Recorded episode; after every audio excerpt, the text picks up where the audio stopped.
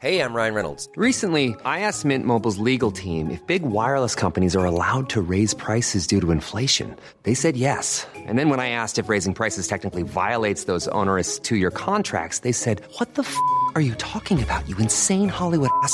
So to recap, we're cutting the price of Mint Unlimited from $30 a month to just $15 a month. Give it a try at mintmobile.com slash switch. $45 upfront for three months plus taxes and fees. Promo for new customers for limited time. Unlimited more than 40 gigabytes per month. Slows. Full terms at mintmobile.com. Bonjour à vous et bienvenue à tous. Midi News pour vous accompagner. Nous serons bien sûr Gare du Nord à Paris pour évoquer les premiers éléments de cette attaque à l'arme blanche qui a eu lieu ce matin. Le bilan est de six personnes blessées pour l'heure. L'individu a été neutralisé, blessé. Il aurait fabriqué lui-même son arme et les policiers qui sont intervenus l'ont fait extrêmement rapidement. Et là, vraiment, c'est un, un merci et beaucoup d'éloges par rapport à, nos policiers qui ont euh, sauvé des vies humaines. Le parquet antiterroriste n'est pas saisi pour le moment. Nous allons en parler. Sur la réforme des retraites, les dates de mobilisation se multiplient, les slogans sont prêts et les Français vont-ils descendre dans la rue? En tous les cas, du côté syndicats et opposition, la bataille sociale est lancée. Et revoilà le retour de la dictée quotidienne à vos stylos quand on vous dit que c'était mieux avant. Oui, le ministre de l'Éducation nationale demande notamment aux enseignants désormais de CM1 et CM2 une dictée courte par jour. Une mesure déjà préconisée par ses prédécesseurs. Alors qu'en dites-vous? Nous en parlerons également. Mais tout d'abord, le journal. Bonjour à vous, cher Michael. Bonjour Sonia, bonjour à tous. Un peu avant 7 heures, un homme a blessé six personnes à l'arme blanche à l'intérieur de la gare du Nord avant d'être neutralisé.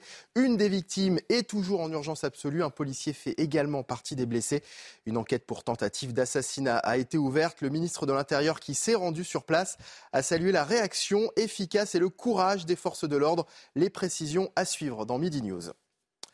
Marine Le Pen entend bien faire barrage à la réforme des retraites présentée hier par la Première ministre, une réforme que la présidente des députés du Rassemblement national juge inutile. Écoutez, elle vient juste de s'exprimer depuis l'Assemblée nationale. J'aurais aussi dit euh, inutile en réalité. Euh, D'abord pour les mêmes raisons euh, qui faisaient dire à Emmanuel Macron euh, il y a cinq ans qu'il euh, était profondément injuste de repousser euh, l'âge de départ à la retraite. C'est un choix de société.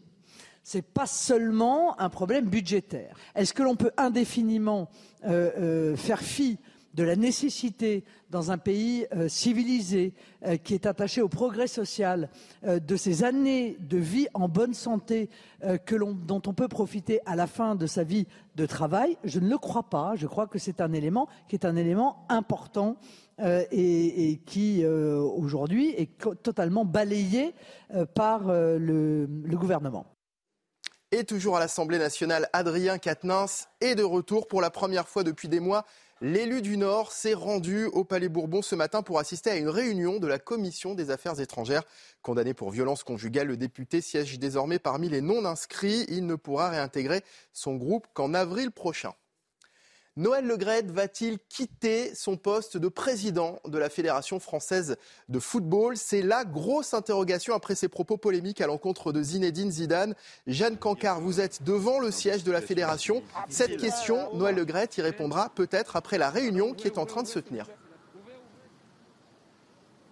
Oui, Mickaël Noël Legrette qui est en train de s'exprimer devant les 13 autres membres du comité exécutif de la Fédération française de football. Le président actuel de la FFF qui doit s'exprimer sur, sur trois sujets différents, à commencer par la prolongation du contrat de Didier Deschamps, décision qui a été prise par Noël Legrette sans consultation au préalable du comité exécutif. Autre sujet qui sera abordé évidemment, eh bien, ce sont les propos que Noël Legrette a tenus ce dimanche soir à l'encontre de Zinedine Zidane. Et puis dernier sujet qui sera abordé aussi aussi évidemment, ce sont les accusations d'harcèlement sexuel dont, fait l'objet Noël Legrette. Alors à l'issue de cette réunion, eh plusieurs scénarios sont possibles. Le moins probable eh bien, semble aujourd'hui être celui de la démission de Noël Legrette. Mais l'option, à contrario, la plus envisagée à ce stade serait eh une mise en retrait de la vie médiatique, médiatique avec une mise sous tutelle ainsi que la désignation de trois représentants. Merci Jeanne Cancard devant le siège de la Fédération française de football dans le 15e à Paris. Les images sont signées Fabrice.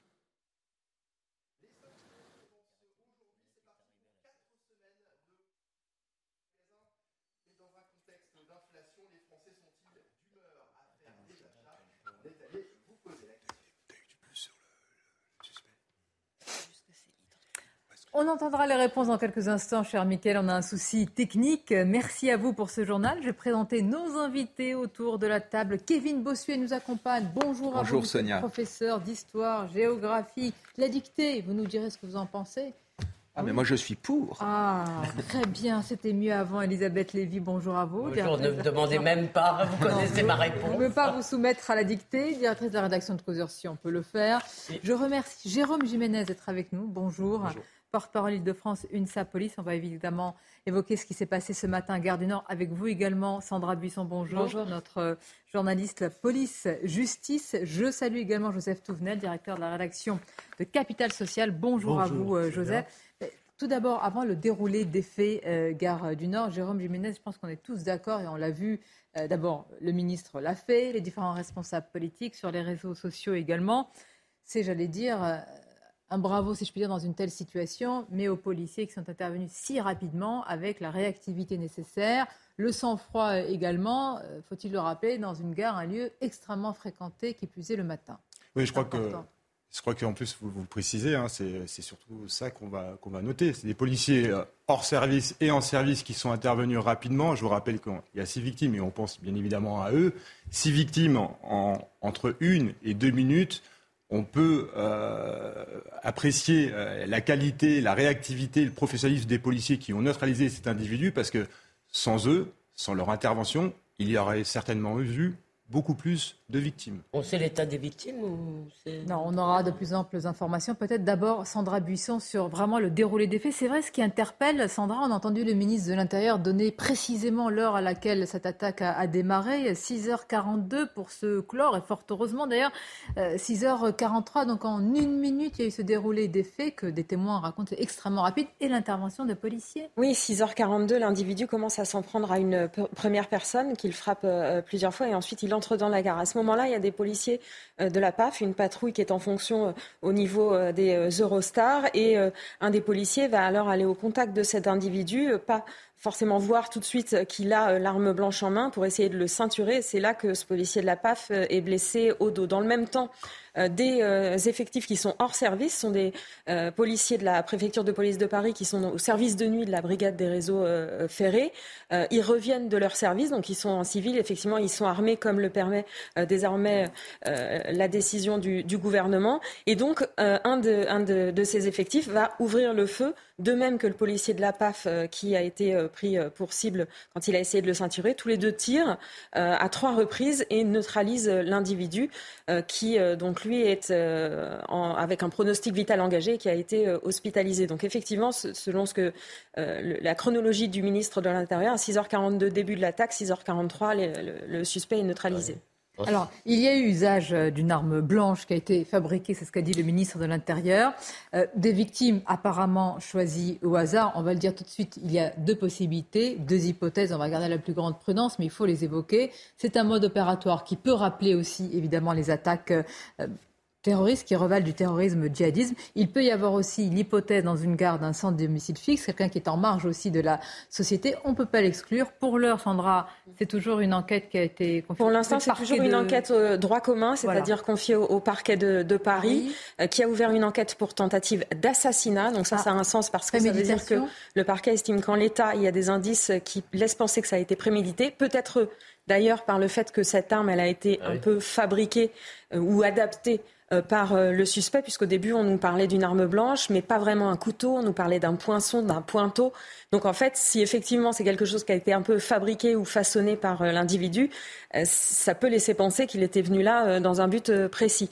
Le parquet national antiterroriste, comme c'est toujours le cas, euh, évalue la situation, c'est-à-dire qu'en fait, il va regarder tout ce qui rentre dans le dossier, tout ce qui est récupéré par les enquêteurs de la brigade criminelle, les auditions, euh, quand on aura vérifié l'identité de cet homme, son entourage, perquisition, voir ce qu'il avait à son domicile et voir s'il y a des éléments qui accréditent ou non la euh, piste terroriste. Pour Merci de le rappeler. Sandra, parce que on a la mémoire. Enfin, vous vous souvenez, c'était l'attentat de, de mémoire de Villejuif. C'était en janvier 2020. Et au départ, je crois que c'était une enquête de droit commun. Et après, quand il y a eu les, les investigations, Et on a même pour l'attentat de la préfecture de police de. Paris, pendant deux jours, ça a été traité par le parquet de Paris, le temps qu'effectivement des, des, des, des- des éléments d'enquête permettent d'accréditer euh, cette piste euh, terroriste. C'est pour ça que le parquet national antiterroriste a attendu deux jours avant de se saisir parce que des éléments sont entrés euh, même quelques heures seulement avant que le parquet ne, se saisisse. Il faut attendre que tous les éléments remontent. Oui, il arrive aussi d'ailleurs que le parquet, que le PNAT ne se saisisse pas tout de suite. Ça, on peut le comprendre. Il faut rappeler aussi que dans certaines affaires, il ne s'est pas saisi du tout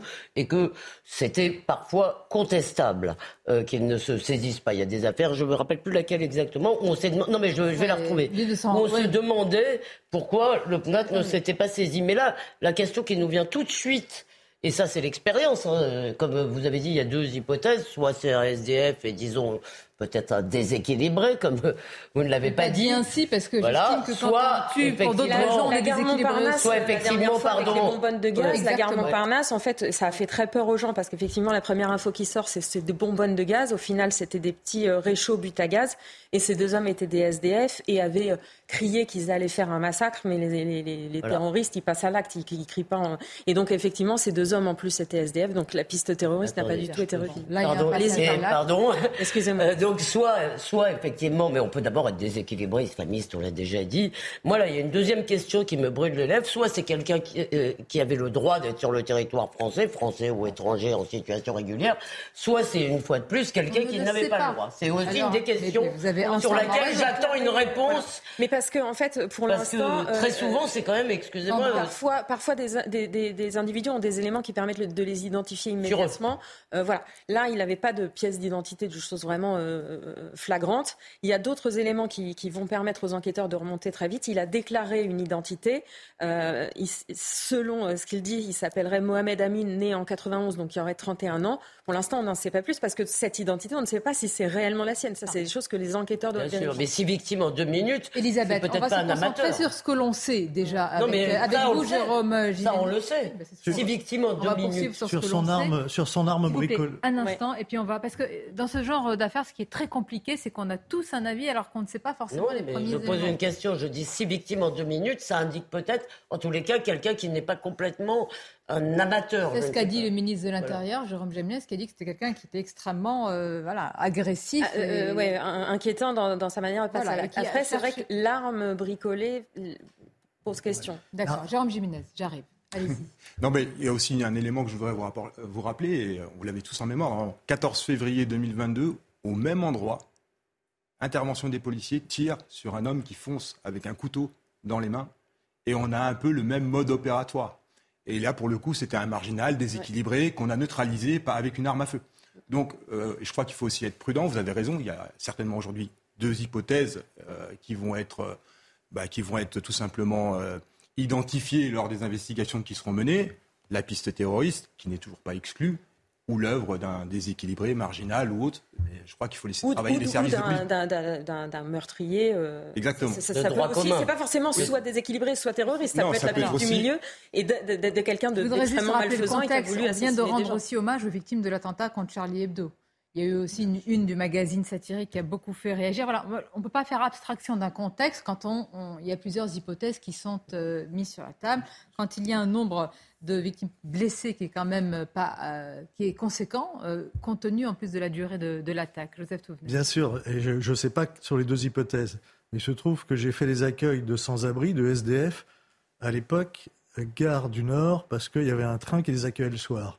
Et la première chose, on les, on les logeait la nuit dans des wagons. Et le, premier soir, ce qui m'a le plus surpris, c'est qu'on leur demandait, ceux qui avaient l'habitude, leur demandait de laisser leurs armes. C'est-à-dire que quasiment tous les sans-abri, parce que c'est la rue, c'est très violent, bricolent des armes. Ça, ne veut rien dire sur l'affaire en question, mais le fait que ça soit quelque chose de bricolé, moi j'ai vu sortir des poinçons, rarement des couteaux d'ailleurs, des poinçons, des machins bricolés, etc. Et puis le matin, quand ils repartaient, pour qu'ils puissent revenir, on leur redonnait, on n'avait rien vu. C'est pour se défendre en fait contre des agressions la violence de la rue. Plusieurs sources nous parlent d'un poinçon, d'une sorte de, c'est pas très défini. Bon, moi je voudrais insister sur le rôle des, policiers, comme vous, l'avez évoqué, Sandra. Donc il y a eu cette patrouille de la PAF qui était sur la passerelle Eurostar, qui a donc identifié évidemment euh, ce qui se passait, la scène et le, et le suspect. Ensuite il y a eu ce policier du service de nuit de la BRF qui était euh, hors service et qui était euh, équipé, qui est aussi armé. Alors là, j'allais dire, par la situation, on voit bien que l'importance finalement de disposer de, l'arme sur, le policier, y compris et surtout quand il est hors service. Bah, en fait, il y a deux possibilités aujourd'hui. Je crois qu'on peut être armé euh, hors service depuis euh, pas longtemps. Et on se rend compte, alors c'est sur la base du volontariat, on se rend compte que les policiers, encore aujourd'hui, ben, prennent, et c'est louable, hein, prennent leur arme de service parce qu'ils estiment qu'ils sont policiers H24 et ils sont dans la nécessité d'intervenir, ils se sentent obligés d'intervenir et on peut être heureux et se féliciter d'avoir des policiers qui font ce choix personnel d'être armés H24. Il y a aussi le dispositif voyager protégé qui permet cela. C'est-à-dire qu'aujourd'hui, les policiers, vous le savez, on a obtenu euh, du ministre de l'Intérieur des, des, des, euh, des, des, aides au niveau de, des, voyages. Par contre, ça nécessite d'être armé et pouvoir intervenir à tout moment dans un train. Donc il y a un petit peu tout ça qui fait qu'aujourd'hui, des policiers n'hésitent pas à être armés. En tous les cas, moi, je voulais vous dire et en profiter, euh, il y a certains politiques qui souhaitaient désarmer les policiers. Euh, je pense qu'il faut aussi rappeler, et aujourd'hui, on a un exemple qui est très flagrant. Heureusement que les policiers sont armés pour neutraliser ce genre d'individus. On a évité une hécatombe. C'est-à-dire qu'on sort d'un débat où certains ont qualifié les policiers de, factieux, où il y a eu tout un grand débat aussi il y a quelques semaines, mais qui est toujours latent dans notre société, on parle d'un désarmement. Là, véritablement, c'est euh, des policiers qui ont sauvé la vie de plusieurs autres personnes. Il aurait pu y avoir une série d'agressions beaucoup plus longues. Et, surtout, on voit le professionnalisme, le courage, de nos policiers, avec d'un côté de l'échiquier politique, on nous raconte souvent que la police tue, mais ceux qui tuent, ce n'est pas la, ce ne sont pas, ce n'est pas la police, ce sont les délinquants. Et encore une fois, on se rend compte aussi que la menace islamiste est présente dans notre société. Alors, on ne sait pas ce qui s'est passé, on ne connaît pas les motivations, mais quand j'entendais l'extrême gauche nous brandir la menace ultra-droite, ultra-droite la vérité, c'est qu'en France, la véritable menace aujourd'hui, ça reste la menace islamiste et il faut en prendre conscience. une oh, moi, je suis contre la hiérarchie des menaces. Bah, il y a une ah, hiérarchie dans les faits. il y a une hiérarchie dans les faits. Je sais bien, vous n'êtes pas obligé de, la faire, mais il y a aussi. il y a une hiérarchie. Cas, il y a ah, eu une attaque récemment. Non, mais il ne faut pas hiérarchiser, mais l'extrême gauche hiérarchise. C'est ça que je dénonce. Pardon, quand je vous dis qu'il y a une hiérarchie dans les faits, c'est qu'il y en a une qui est tout simplement plus euh, menaçante que l'autre. C'est tout, dans les faits. Mais vous avez raison, il n'y en a pas une qui est meilleure que l'autre, c'est ça, moralement. Mais moi, je suis d'accord, il faut redire le courage. Parce que quand on voit quelqu'un s'attaquer à des gens, évidemment, on n'est pas policier, mais je pense qu'aucun d'entre nous. Mais il faut se rendre compte, c'est pour ça que j'insiste, parce que parfois les politiques le font rapidement, c'est dans la réactivité dans un lieu où il y a beaucoup de monde. Euh, vous êtes quand même sur des quais d'une gare, euh, vous êtes le matin, il y a énormément de voyageurs qui vont, qui viennent, il y a forcément une scène de panique où tout le monde ne comprend pas, et vous avez des policiers qui arrivent quand même à neutraliser, comme on dit aujourd'hui, euh, un individu. Je peux poser une question. Juste pour rapporter En plus, moi, je connais très bien. C'est un service dans lequel j'ai travaillé, la brigade des réseaux franciliens, la BRF, hein, tous les policiers qui sécurisent les transports. Je connais très bien. Et travailler en milieu confiné, c'est très difficile. Je vous rappelle également que la gare du Nord est la gare la plus fréquentée d'Europe. Il y a une multitude d'usagers tous les matins. C'est euh, voilà. Et vous parliez, oui, c'est difficile d'intervenir parce que le policier, quand il va riposter, à quoi il pense également? Dommage collatéral. Et ça, c'est pas simple. Ah, est-ce qu'il y a une enquête quand même? Est-ce que automatiquement l'IGPN est saisi bah, quand les policiers font euh, usage de leurs armes? Oui. Dès qu'il y a un tir, en fait. Même Dès qu'il y a un tir, de prime abord, on peut penser que c'est tout à fait conforme. C'est automatique. Exactement. oui, c'est ça. Très bien. Bah, je peux poser une question. Mais je vous en prie, allez-y. Parce que vous avez parlé d'un dispositif et pardonnez-moi, je voyageais protégé. Celui-là, je ne le connaissais pas. Et donc, si je vous ai bien compris, euh, vous avez obtenu, disons, des subsides pour vos voyages en échange de quoi on vous demande en quelque sorte d'assurer euh, de veiller au grain pendant ces voyages, c'est ça? Oui, c'est ça. Vous pouvez euh, nous en dire plus? C'est-à-dire vous partez en vacances et vous vous dites, euh, je dois. C'est surtout sur, les trajets professionnels, c'est pour faciliter aussi et pérenniser les policiers dans les grandes villes. la difficulté, il y a une difficulté économique pour les policiers et ça a un vrai coût. La majorité des policiers sont issus de province et aujourd'hui, avec ce dispositif, on se rend compte que c'est une réelle aide. Déjà aussi, le policier peut aller souffler en province, entre guillemets. Euh, Jérôme Jiménez, c'est important de parler de ce qui s'est passé d'abord à la gare du Nord, évidemment, avec ce, bilan euh, des personnes blessées. On va voir aussi qu'il y a un lien par rapport à ce dont nous allons parler dans quelques instants, c'est-à-dire euh, la contestation sociale. Vous êtes très sollicité, vous êtes sollicité sur vous avez été sollicité sur des lieux de culte. On est sorti d'un long continuum de fêtes, y compris religieuses. Vous êtes sollicité dans les lieux publics, dans des gares. Et vous allez être sollicité maintenant face à une contestation sociale qui pourrait être assez longue. Donc ça, on va en parler. Je voudrais simplement qu'on passe par la gare du Nord où nous attend notre journaliste Régine Delfour et je l'en remercie. Régine, on imagine que là, évidemment, et depuis quelques heures aussi, le trafic a dû reprendre de manière euh, normal, on, va dire. Est-ce que vous pouvez nous rappeler ce dont on, est sûr véritablement et comment ça s'est passé peut-être à l'appui de, témoins? Oui, bonjour Sonia. Ben, écoutez, selon on est sûr, on est sûr que ça s'est passé ici à 6h42. Un individu donc attaque une première personne, il rentre ensuite dans la gare et ça se situe au niveau des voies 15 à 17 où il est très vite maîtrisé. Hein, vous l'avez dit, ça tout s'est passé en, deux minutes à peu près puisqu'il y a ces policiers de la police aux frontières, il y a ces policiers de la brigade du réseau ferroviaire qui sont là. Un policier donc essaye de le ceinturer. Il n'a pas vu qu'il était armé. Alors on parle donc de cette arme qu'il aurait fait euh, fabriquer lui-même. Hein. On nous a parlé de deux lames euh, scotchées euh, l'une avec entre elles donc et puis ensuite donc deux policiers donc qui faisaient partie de ce dispositif voyager protégé qui rentraient chez eux donc ont pu donc neutraliser l'individu. Il y a donc cinq six blessés donc un avec le, le policier blessé. On sait maintenant que l'individu l'assaillant est entre la vie et la Il a été conduit à la salle patriaire. Sandra, vous le disiez euh, tout à l'heure, euh, il a euh, décliné une identité qui est en cours de vérification. Donc il aurait une trentaine d'années. Alors le trafic a repris. En fait, la, gare n'a jamais été vraiment fermée. Il y avait des retards. Il, y avait, il y avait un périmètre de sécurité qui vient d'être levé et la vie reprend tranquillement ici, Sonia. Merci beaucoup, merci Régine en duplex de la gare du Nord de, Paris.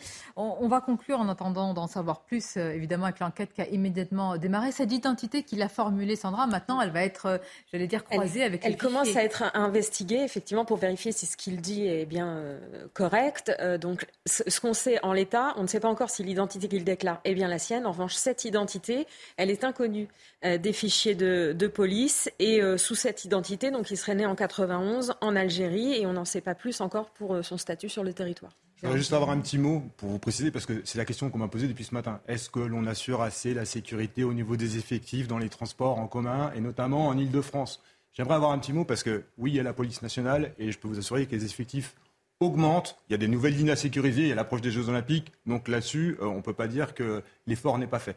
Mais je vous précise également que il y a les agents GPSR de la RATP qui existent et qui œuvrent pour assurer la sécurité dans les transports. Vous avez les agents de la SUGE, de la SNCF qui travaillent également dans les transports pour assurer la sécurité. Vous avez de nombreuses patrouilles, toujours euh, des, opérations, des opérations sentinelles, hein, des militaires qui sont toujours présents parce que la menace terroriste pèse toujours. Donc, au niveau de la sécurité et euh, des effectifs et des personnes qui sont présentes dans les transports pour euh, ben, prévenir de tout trouble ou toute atteinte, il y a quand même du monde. Et il faut quand même souligner, moi, c'est vraiment un, un, merci, éloge à la réactivité, au sang-froid de, nos policiers. Euh, Bravo. Bravo à eux. Vous avez des nouvelles de l'état de santé fait trop rapide de, ce policier qui est, qui est, blessé? Alors, le policier blessé, il, il, souffre de blessures au niveau du dos. Euh, ils sont surtout. Euh, la, la, réalité, c'est qu'ils sont souvent, et c'est bien le cas, énormément choqués. C'est très difficile pour un policier, je vous l'avais précisé tout à l'heure, de faire usage de son arme, euh, d'intervenir euh, dans un milieu confiné et avec autant de voyageurs. C'est vraiment une situation qui est périlleuse et dangereuse et très difficile à gérer. Évidemment, on le comprend. Merci pour ces précisions. Merci Sandra Buisson. On va marquer une courte pause. Vous allez rester avec nous, Jérôme Jiménez, parce que la réforme des retraites, on va en parler évidemment sur le fond, tous ensemble. Il y a aussi la forme, ce qui se prépare, les syndicats, les oppositions qui fourbissent leurs armes, leur bataille sociale qui est lancée, mais à quel prix? Prix de blocage d'un pays et aussi de violence. On ne peut pas, évidemment, ne pas évoquer tout ce qui s'est passé ces derniers temps avec des manifestations, des violences en marge de ces euh, cortèges. Ce sera juste après la pause. À tout instants, nous irons dans le 15e arrondissement, boulevard de Grenelle, devant euh, le siège de la Fédération française de football, où se tient un COMEX, comme on dit, comité de la, fédération, justement, qui est réuni en urgence. Noël Legret devrait sortir dans quelques instants. Est-ce qu'on saura si euh, la sentence est tombée? Va-t-il être démissionné, mis à la retraite, écarté, poussé vers la sortie? Regardez, vous voyez euh, les journalistes qui attendent cette sortie. On va la suivre en direct. Mais tout d'abord, et toujours en direct, c'est News Info, les titres avec Audrey Berthaud. Six personnes ont été euh, blessées ce matin à l'arme blanche, euh, gare du Nord à Paris. Une personne étant en urgence absolue parmi les victimes. L'agresseur a été hospitalisé après avoir fait l'objet euh, de plusieurs coups de feu des forces de l'ordre. Ce matin, sur place, le ministre de l'Intérieur, Gérald Darmanin, a remercié les effectifs de police. Il a également expliqué que l'individu n'avait pas encore été identifié. Il n'avait pas de papier sur lui. Et puis, vous le disiez, Sonia Noël Legrette s'explique devant le comité exécutif de la Fédération française de football depuis euh, ce matin, 11h, après euh, ses propos sur Zidane et la diffusion d'un témoignage sur ses comportements sexistes. Olivier euh, Véran s'est exprimé à l'instant à son sujet. Selon lui, la FFF mérite un président à la hauteur. Et puis après Camailleux, nouvelle grosse liquidation. Le tribunal de commerce de Lyon a mis en délibéré à vendredi, sa décision concernant l'avenir de Place du Marché, anciennement Tout par Gel. C'est une société de livraison à domicile de produits alimentaires qui compte 1600 100 salariés. Selon les syndicats, il n'y a aucun espoir de reprise. Merci à vous Audrey. On poursuit notre débat avec sur ce plateau Jérôme euh, Jiménez qui est euh, porte-parole EDF UNSA Police. Merci d'être là avec Elisabeth Lévy, avec Kevin Bossuet, Carbon de 16 maître Merci d'être venu en retard. Monsieur Touvenel, directeur de la rédaction de Capital. J'aime bien comme ça. c'est lui qui devra faire la dictée. Cadeau de bienvenue, vous voyez. Hein, un bisou, puis coup de griffe. Bon, des coups de griffe, il va sortir, à mon avis, lacéré, hein, si je puis dire. Euh, dictée Noël, punition pour lui. Noël Legrette. Alors, Noël Legrette, vous allez voir dans quelques instants euh, les portes de la Fédération française de foot qui vont s'ouvrir. Il va sortir. Il y a la réunion depuis 11 heures du fameux COMEX où il y a 11 hommes, 3 femmes. C'est ce comité-là qui se réunit pour parler de beaucoup de choses, hein, du prolongement de Didier Deschamps, mais aussi de l'avenir, s'il en a encore un, de Noël Legrette. Va-t-il être démissionné, mis la retraite, poussé vers la sortie? Ce qui est incroyable quand même, on va attendre là de sa prise de parole, c'est qu'on est parti d'une euh, polémique sportive, c'est devenu une polémique euh, politique, c'est devenu une polémique publique, parce que tout le monde, tout le monde a un avis sur ce qu'il a dit sur Zinedine Zidane. qu'est-ce qu'il fait encore là? Alors ça, ça c'est le COMEX qui va nous le dire, mais, mais et, puis quoi que quoi que soit décidé tout à l'heure, euh, la polémique va se prolonger parce que il y a la composition sociologique de ce COMEX. C'est quand même le seul tribunal où on comparait devant ses amis. C'est-à-dire qu'ils euh, sont tous en conflit d'intérêts pour statuer sur l'avenir de Noël Legrette, puisqu'ils ont tous des intérêts liés à la position de Noël Legrette. Ils l'ont élu président de la fédération. Il, euh, il, J'espère pour lui qu'il ne va pas prendre part au vote, sinon il s'expose à des sanctions pénales. Mais tout le monde a un intérêt euh, soit dans le maintien, soit dans la démission euh, de M. Le Gret. que tout le monde se tient par la barbichette et chacun a un dossier sur l'autre Évidemment, oui. J'attends le procès en diffamation. Naïve. Mais pardon, Pardonnez-moi, mais, ma science... mais naïve. Pardonnez-moi, mais ma science toute neuve sur euh, la, la, la 3F et Noël Legrette, acquis sur le plateau de Pascal Pro, je remercie mes camarades, euh, qui ont expliqué hier que de toute façon, ce COMEX ne pouvait pas le destituer, qu'il n'en avait pas le pouvoir. il peut pousser, il peut mettre encore plus la pression mais apparemment, il ne peut pas. Finit par ne peut pas lui dire tu te bats. Statutairement, statutairement, vous ne pouvez pas démissionner, mais la position que prend le COMEX de soutenir ou pas son président euh, est un indice sur son avenir à la tête de l'institution. Et, et, et c'est bien de ce vote-là et de la décision qui émanera de ce vote que va surgir une nouvelle polémique juridique, celle-ci, après la polémique sportive puis la politique, de savoir si ces gens sont... Je ne sais pas, moi, vous avez entièrement raison, certainement que chacun des dossiers les autres. Moi, ce qui m'intéresse, c'est voilà un homme quand même qui subit depuis quelques jours, et déjà, je crois que le, sa besace est bien lourde avec tout ce qui lui est reproché, des attaques de tous bords. C'est presque l'homme le plus détesté de France. Il est remis en question surtout, et il tient.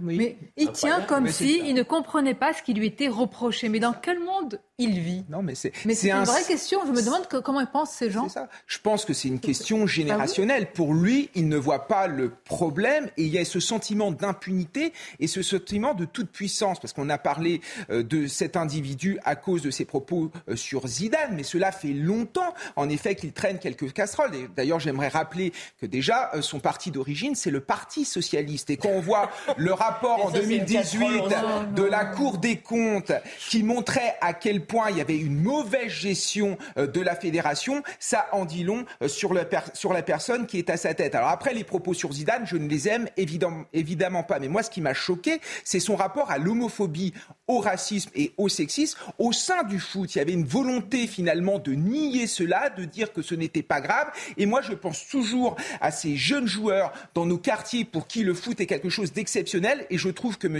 Le Gret ne donne pas une belle image de ce sport qui est pourtant formidable. Mais, c'est une évidence. Mais moi, et à partir de là, tout le monde le dit. Et pourtant, il reste, il s'accroche à son poste, au pouvoir, aux responsabilités. Mais c'est très intéressant. Il y a une psychologie à étudier là. Allongez-vous sur le divan, il y a des boutiques. Il y a quand même des boutiques qui semblent être de véritables fromages. Et je constate que très souvent, quand on parle non pas du sport en tant que sport, de ce qui se passe sur les terrains, mais des instances, des fédérations, des comités, du CIO, de ceci, cela, alors assez rapidement, on arrive vous voulez, à des gens qui ne veulent pas bouger et pour, euh, et pour une bonne raison. Euh, moi, je me rappelle quand j'étais en Suisse, on parlait beaucoup du CIO. J'étais à Lausanne comme le CIO. Et il y avait ah tout le temps des affaires absolument terribles. Les valeurs du sport, oui, mon cher Carbon. Et je constate qu'il y a tellement d'argent dans ces endroits que c'est des fromages où on nomme ses copains, apparemment. Et euh, c'est rhubarbe. Rhubarbe, et c'est par ailleurs, juste un mot sur les propos sur Zidane. Je ne sais pas si c'est vrai ou pas, mais lui dit qu'il euh, parle avec une journaliste, effectivement, il croyait peut-être préparer une émission qu'il ne savait pas qu'il était à l'antenne. Non, mais on va, enfin, il parle à sa femme, hein, eh en ben, même temps. Eh ben, je vais vous dire, c'est pire. Bah oui, c'est pire. Non, mais attends, donc il dit vraiment ce qu'il pense. C'est ça. Peut-être. De quand il s'excuse en disant, non, mais c'est pire, c'est pire, double peine. Oui, mais il y a une Heureusement que vous n'êtes pas son avocate. Il y a quand même une circonstance aggravante pour tout l'entourage. C'est si euh, Monsieur Le Gret était si détestable que ça, si homophobe, si raciste, etc. Comment se fait-il que personne ne s'en soit ému au préalable Je veux dire, si ce bonhomme est aussi euh, infect dans les rapports humains, euh, pour quelle raison euh, l'émotion ne survient-elle qu'à l'occasion d'une polémique? Vous êtes redoutable, vous, en avocat, non?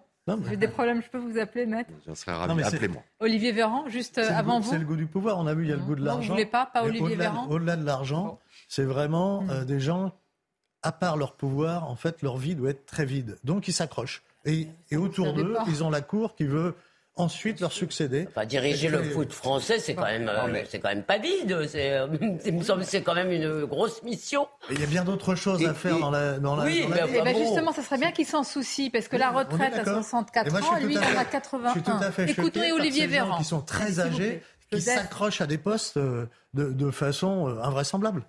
Écoutons Olivier Véran à ce sujet. Euh, Là-dessus, j'ai un avis personnel à vous donner, pas un avis gouvernemental. Je partage d'ailleurs l'avis de la ministre en charge, la ministre des, Sports. Une fédération comme la Fédération française de football mérite un président à la hauteur euh, et qui permette de donner une bonne image du football français à travers la planète. Et je garde un souvenir suffisamment ému de la finale de la Coupe du Monde 98 et une adoration euh, telle pour Zizou que j'ai été moi-même assez blessé, pour ne pas dire très blessé, parce que j'ai pu entendre. Mais il n'y a pas que ça, il y a d'autres choses aussi qui s'ajoutent. Donc la coupe devient pleine, ouais. Bon, on va attendre la décision qui est prise, ou en tous les cas, j'allais dire, le, chemin vers lequel on pousse Noël Le Gret à l'issue de ce COMEX. Pour l'heure, on va revenir à la mère des batailles, comme on l'appelle depuis toujours. Et oui, depuis que je suis C'est la grand-mère des batailles maintenant. Hein. Oh, la bataille sociale, elle est lancée. Les dates de mobilisation, elles se multiplient. Les slogans sont prêts.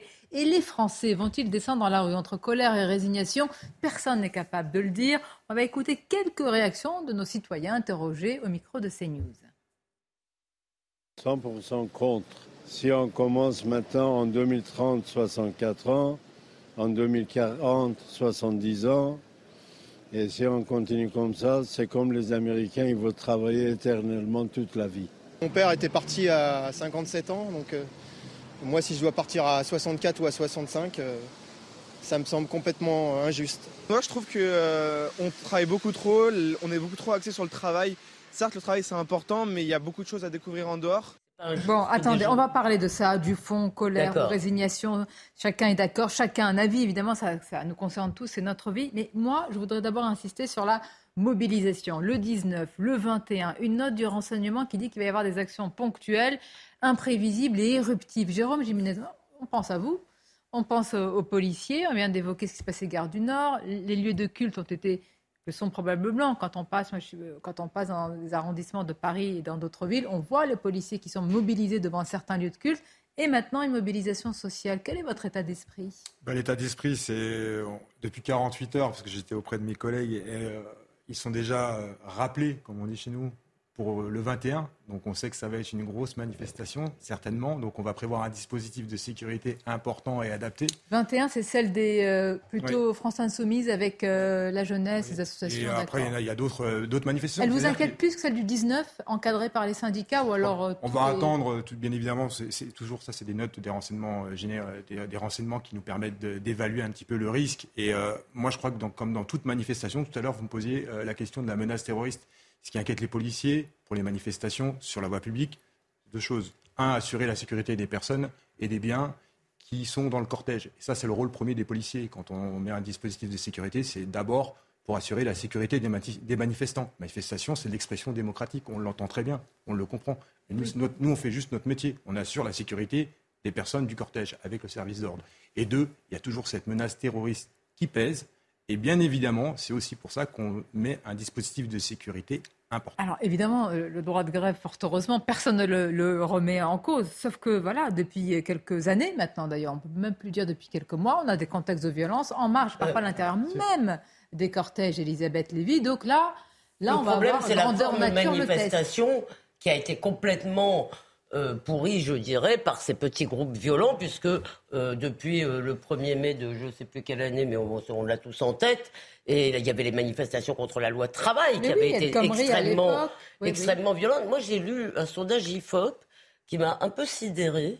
C'est que euh, euh, plus de 50%, 52, je crois, des Français souhaitent une explosion sociale. Alors c'est quoi? C'est de l'ennui? C'est euh, parce que Rien ne dit qu'une explosion sociale amène une amélioration ensuite de la vie des gens. Euh, c'est pas forcément, c'est pas forcément. Mais c'est quoi une explosion sociale C'est un gouvernement qui recule, c'est un pays Je vous dis ce que j'ai lu dans ce sondage. Et ce qu'on voit, c'est quand même depuis quelques années, ça c'est un problème, y compris les cortèges qui autrefois étaient très sympathiques, comme le 1er mai, où les gens allaient en famille, euh, manger les merguez, euh, etc., et chanter des chants, chanter le temps des cerises, si vous voulez. Oui, c'est ça. eh bien, tout ça ne peut plus euh, fonctionner parce qu'à chaque fois on a soit des groupuscules, soit des black Mais les groupuscules, ils sont pas comme ça. Il y a un débat politique aussi qui est, qui est quand même euh, gangréné, qui a été miné par cela. Certains ne se désolidarisent pas complètement des violences quand elles ont lieu dans la rue. On voit très bien dans les manifestations. Ça, à mon sens, ça a commencé à l'époque du CPE. Je me rappelle que c'est la première CPE, grosse manif où j'ai vu des gens attaquer un hôpital à Paris, euh, en dessous Montparnasse, là j'ai plus le nom de l'hôpital, très grand hôpital, casser les vitres de l'hôpital, ça a parfaitement choqué les organisateurs, les organisations syndicales. Maintenant, systématiquement, vous avez des, des groupes, généralement les Black Blocs, hein, euh, qui, qui, infiltrent, qui viennent, euh, qui se placent d'ailleurs quelquefois à l'avant de la manifestation, puis qui reculent dans la manifestation. C'est très difficile pour les forces de police d'intervenir, parce qu'ils se mêlent aux manifestants. Euh, qui enflamme les voitures, qui cassent. C'est cette violence dans la société. Qui attaque les policiers de façon violente. Moi, moi, je pense que l'heure, hein. moi, je pense que l'heure n'est pas à la mobilisation. Il y a une montée dans notre société de l'individualisme. On sent bien que chacun essaye de défendre son bout de gras avec une montée du corporatisme. En outre, il y a eu la crise Covid et c'est vrai qu'il y a eu peut-être euh, le, Covid qui a amené les gens finalement à se replier sur eux-mêmes et à perdre le goût finalement de la mobilisation euh, générale. En outre, quelque chose aussi qu'il faut rappeler, cette réforme des retraites, même si les Français sont contre. Je pense qu'ils ont conscience qu'il va falloir la faire. Cela fait des années qu'on leur en parle et je pense qu'ils sont aujourd'hui mûrs. Mais qui ils mûrs? Mais non, euh, vous avez des sondages. 80% euh, des majorité, bah, ils sont contre, mais est-ce qu'ils vont se mobiliser? Je n'en suis pas certain. C'est ça la question. Ben, colère et résignation. Il y, a, deux choses. Il y a la, violence. Allez aujourd'hui boulevard Voltaire entre République et, et Bastille. Vous verrez le nombre de vitrines cassées. Euh, c'est pas là qu'il faut ouvrir un magasin. Hein, et, donc, c'est les manifestations. Ça ne se connaissait pas il y a plusieurs années. Après, on viendra sur le fond de la retraite et ce rendez-vous manqué par le gouvernement, parce que le fond n'est abordé par personne. Le fond, c'est la natalité. Ah pour dans 30 ans, est-ce qu'on fait une politique nataliste, familiale, dynamique, ou est-ce qu'on fait appel à l'immigration? Mais sur ce sujet, il faut le poser sur la table et poser la question. Le fond, c'est aussi le rapport au travail, cher. Attendez, attendez. Oui, oui, mais- ça, ça, on va en parler. Le fond, c'est pour plus tard. Mais, Voilà. mais le fond, c'est la c'est qui remonte à la surface, tout à cher l'heure. ami. Après, je voulais rapporter un élément, à mon sens, qui est important, et c'est aussi pour ça que parfois les, les mouvements, les manifestations s'effritent. Pour qu'une manifestation soit populaire, il faut aussi qu'elle soit pacifique. Et je crois que ça, c'est super important. Mais oui. La semaine dernière, on a eu la preuve. hein. Oui, mais ça, on a un un million de personnes qui se sont rassemblées euh, sur les Champs-Élysées et ils étaient contents d'être présents et on a passé une bonne soirée dans l'ensemble, puisqu'il n'y a pas eu ça. Oui, mais Donc, là, il y, a, il y a beaucoup de crispation, il y a de la tension, il y a aussi des mois et des années. On n'a pas eu de campagne présidentielle. On n'a pas eu de campagne. 2022, il n'y a pas eu de campagne. Or, une campagne, ça, c'est le moment où vraiment vous pouvez y aller, vous êtes d'accord, pas d'accord, il y a un grand débat, une grande causerie, conversation, ça. Il n'y a pas eu ce moment. Ce qui fait que les gens vont peut-être vouloir, dans Et la rue, oui, rapporter leurs slogans et leurs, euh, et leurs propos. Non seulement il n'y a pas eu ce moment, mais les rares moments où on a été tenté de parler des retraites pendant la campagne présidentielle, on a eu des discours très divergents euh, des deux finalistes, hein, qui ne savaient pas très bien sur, sur quel rail engager leur programme et, et qui ont tous les deux soigneusement euh, changé et pris des contre-pieds successifs. Là où vous avez raison, c'est que je pense que ce, ce défaut, d'un point de vue institutionnel, le défaut de débat n'est jamais bon pour l'apaisement euh, de, de la réflexion, et notamment de la réflexion parlementaire. Et là, nous avons un choix là, qui est l'article 47.1 de la Constitution, c'est-à-dire d'un débat contraint en termes de calendrier, c'est-à-dire oui, que... oui, oui. Non, mais ce n'est pas choquant en soi, mais... Donc vous, la- vous dites qu'il y a un déni de démocratie de la part du gouvernement. Non, je pense que la tentation, vous savez, qu'est-ce que c'est cet article? C'est un article qui va contraindre l'Assemblée à se, à se prononcer en 20 jours, à partir du moment où on lui soumet le texte, pas à partir bon, du moment où elle commence En 20 le débat. jours, il y a le temps de, Ah, 20 mettre- jours, ça va, là, de bloquer un euh, pays. même. On va pas passer. Non, non, euh, j'insiste- je, je voudrais attirer votre attention à tous sur le point de départ de ce délai. Le point de départ du délai, c'est pas le jour du premier débat à l'Assemblée. C'est la Le commission jour- C'est le jour où, le de Conseil des ministres do- donne sa copie D'accord. à la présidence de l'Assemblée. non, Après non, ça, vous avez un temps pour le, pour le Attendez, Sénat. Vous avez le gouvernement Non. qui laisse peu de temps. Vous avez Oui. en face euh, la France insoumise qui veut euh, faire de l'obstruction et l'Assemblée va devenir une ZAD. Exactement. Ça va, il est Vous bon, avez raison. aussi- Vous avez L'attitude des parlementaires ne va pas ne va pas être un assaut d'intelligence par rapport à l'attitude Ah, me gouvernementale. permettrai pas ça. Et par conséquent, non. Mais donc le sentiment de frustration de débat risque d'être puissant. Il y a aussi un autre problème dans notre société, c'est que les syndicats sont complètement délégitimés parce qu'ils sombrent dans l'idéologie. On a l'impression que les syndicats sont encore dans la lutte des classes alors qu'ils devraient parler, ils devraient accepter de négocier. Et C'est vrai qu'on l'a vu au cours des dernières semaines et au cours des derniers mois, les salariés ne se sentent plus représentés par ces derniers et font tout pour les Oui, mais ça, ça fait des années ce que vous dites. Oui, mais pas là, je pense que ça s'est amplifié. C'est ça, ça, mais pardon. très inexact. hein. Pardon. C'est très inexact. Ah bah, quand on voit le taux de syndicalisation en France, c'est pas le taux de syndicalisation. Alors, les partis politiques ont un taux plus faible que les syndicats. C'est-à-dire, c'est-à-dire qu'ils représentent rien. C'est pas vrai. En France, il se trouve que le syndicaliste, celui qui est syndiqué, c'est celui qui est engagé. Oui. Pour mesurer le poids réel des organisations, faut C'est pas regarder les, sujet. les élections Joseph, dans les ça entreprises. m'intéresse Pardon, excusez-moi, je peux dire un mot Je peux faut regarder les élections dans les Joseph. entreprises et le taux de Mais participation. Joseph, mais Joseph ça Souvenel, mais vous vivez dans quel monde Regardez, Ben, dans le monde regardez 8%, ça représente Mais- quoi aujourd'hui, s'il vous plaît Mais- Oui, heureusement qu'il y a la loi pour les, pour, non, le- mais pour les présenter comme représentatifs. Pour mesurer Mais le Vous êtes le poids des organisations moustache de M. syndicales. Martinez Il faut, il faut regarder, il faut re- dans mon entreprise, Oui. je faisais 72% des voix, d'accord? J'avais 7% de syndiqués, 72% des voix. La, ma légitimité, elle était forte. Oh, Dans je peux. Donc, il faut regarder le résultat dans les élections de l'entreprise pour voir si le fait syndical est suivi Non, mais- ou pas. Mais C'est- oui, mais Non mais attendez, excusez-moi, vous êtes quand même marrant, pardon, je peux, Pardon. pardon, vous êtes quand même marrant parce que vous énervez dès qu'on met en cause la légitimité des syndicats. Mais parce que Bah, c'est- attendez, j'ai commencé à parler, si ça vous embête pas, je vais aller au bout. On vous a écouté et maintenant je voudrais vous contester. Vous pouvez pas à chaque fois refuser la contestation. Euh, excusez-moi, d'abord, euh, les syndicats sont quand même très présents dans la fonction publique et beaucoup moins dans le privé. Absolument. Vous ne pouvez pas le nier. Alors ça ajoute, euh, si vous voulez, pour un certain nombre de Français à l'idée que c'est les représentants des fonctionnaires. Mais au-delà des syndicats, vous avez cité les partis. En fait, notre problème, Sonia, c'est que le système politique en général ne fabrique plus de légitimité. Parce qu'il y a eu ce non-débat dont vous parliez, je rebondis sur ce que disait Carbon. Vous avez parlé du non-débat présidentiel, j'ajoute une élection quand même un peu par défaut, dont Ah, on commence voyez, à avoir vous faites vous-même le procès en illégitimité du président. Non, je dis que c'est le système politique. Je dis pas que le président n'est pas moins légitime que les députés. Que de Mais ça ne produit plus cette chose dans laquelle les gens se reconnaîtraient dans les institutions et accepteraient les arbitrages Gauthier Lebret, je vous remercie de nous attendre depuis tout à l'heure. Euh, vous êtes à l'Assemblée euh, nationale. Euh, alors Gauthier, d'abord, Marine Le Pen s'est exprimée sur, sur ce sujet. Alors on imagine évidemment sa position sur le fond, sur la réforme des retraites. Qu'a-t-elle dit de nouveau par rapport à sa position initiale?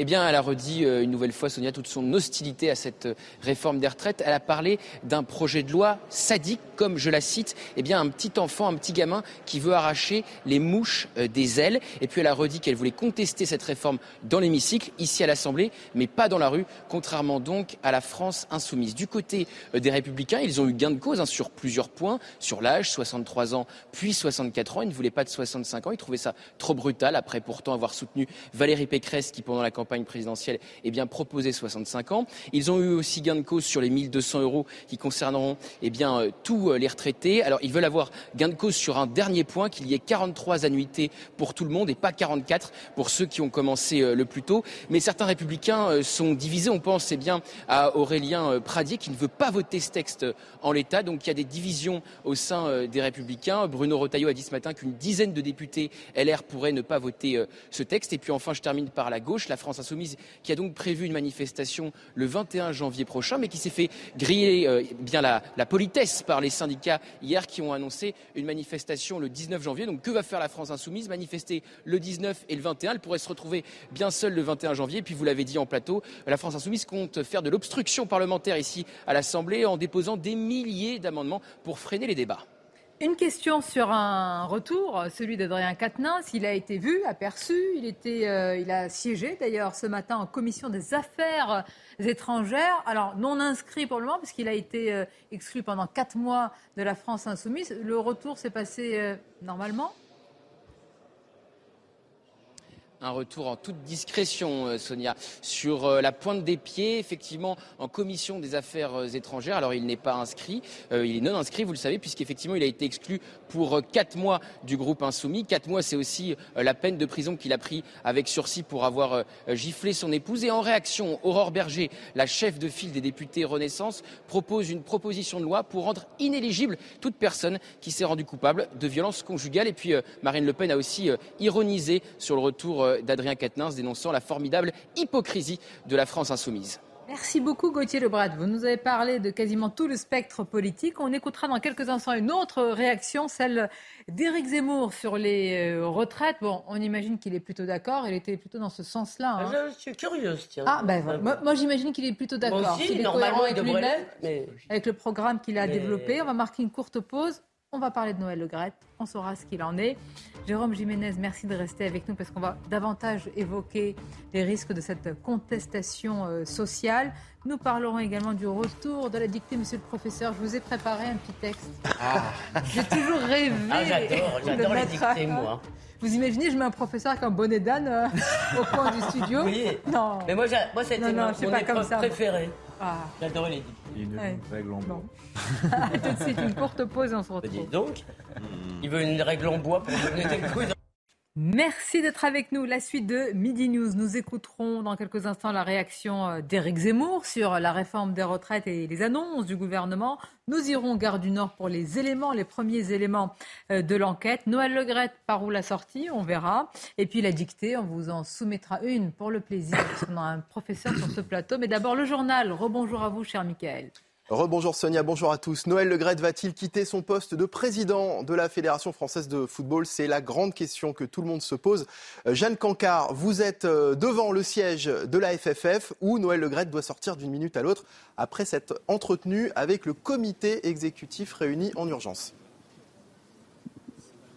Oui, mais on ne sait pas exactement quand prendra fin euh, ce comité exécutif. Euh, Noël Legrette, qui est probablement toujours en ce moment entendu par les 13 autres membres de ce comité, il doit aborder trois sujets principaux, notamment eh bien, la euh, prolongation du contrat de Didier Deschamps, décision prise par Noël Legrette sans consultation au préalable de ce comité exécutif. Autre sujet qui est abordé lors de cette réunion exceptionnelle, eh bien, ce sont les accusations d'harcèlement sexuel dont fait l'objet le président actuel de la Fédération française de football. Et puis évidemment, il devra aussi, il s'est exprimé sur euh, les propos qu'il a tenus envers Zinedine Zidane ce dimanche soir. Alors, à l'issue de cette réunion exceptionnelle, eh bien, plusieurs scénarios sont envisageables. Il y a le moins probable, c'est celui de la démission tout simplement de Noël Le Et puis l'option qui est pour, pour le moment plus envisagée, eh bien, ça serait cette fois-ci une mise à l'écart médiatique, un retrait avec donc une désignation de trois représentants et une mise sous tutelle.